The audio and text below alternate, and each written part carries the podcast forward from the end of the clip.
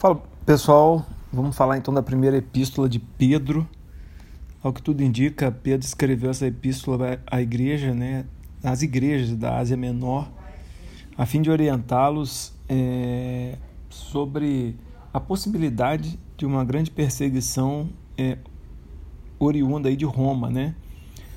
E a perseguição naquela época não era algo desconhecido, pelo contrário, né? Era algo que a igreja conseguia é, conhecer, é, muitas vezes suportar e desde o que aconteceu com Estevão. E ao que tudo indicava, o imperador de Roma estava prestes a desencadear uma grande perseguição à Igreja de Cristo. E aí a gente vê logo no, no capítulo 1, falando sobre a santidade, né? a importância da santidade, de ser santo porque Cristo era santo, né? Fala ainda no início do capítulo sobre a relação do homem com Deus e da importância de conduzir é, em temor, né, porque todos nós fomos resgatados a preço de sangue. Né? E Pedro fala do amor que pode deixar a igreja mais unida né? e da bondade do Senhor. É, ele chama Cristo de pedra viva, né? Que edificou a igreja e fala sobre a, a raça eleita, a nação santa. A partir do capítulo 2, a gente vê aí a nossa relação com os homens, né? Então ele fala do cristão sujeitar a toda autoridade humana, é, da questão da submissão, das esposas e, e, dos maridos, né? a relação entre o casal, e fala do amor entre o casal né, e da unidade do corpo de Cristo. E aí ele vem para o capítulo 3 para falar é, da bênção de ser justo, né, de manter-se limpo, de manter-se justo.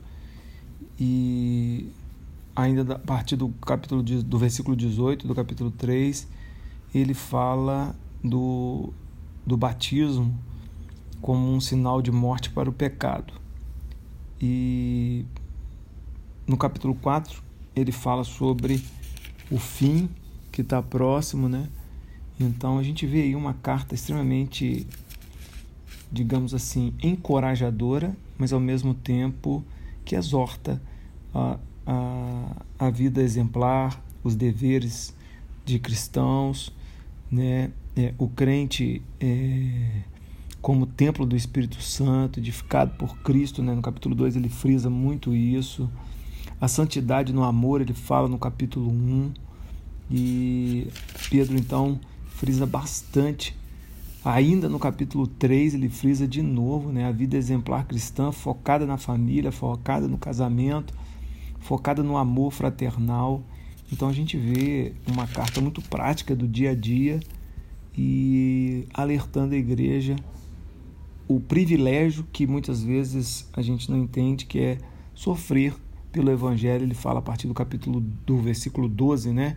Do capítulo 4. E por fim, Pedro, no capítulo 5, fala dos deveres dos ministérios, do, dos ministros, e aí emite vários conselhos e vários votos de saudação né, à igreja e a todos os leitores da sua carta. Ok?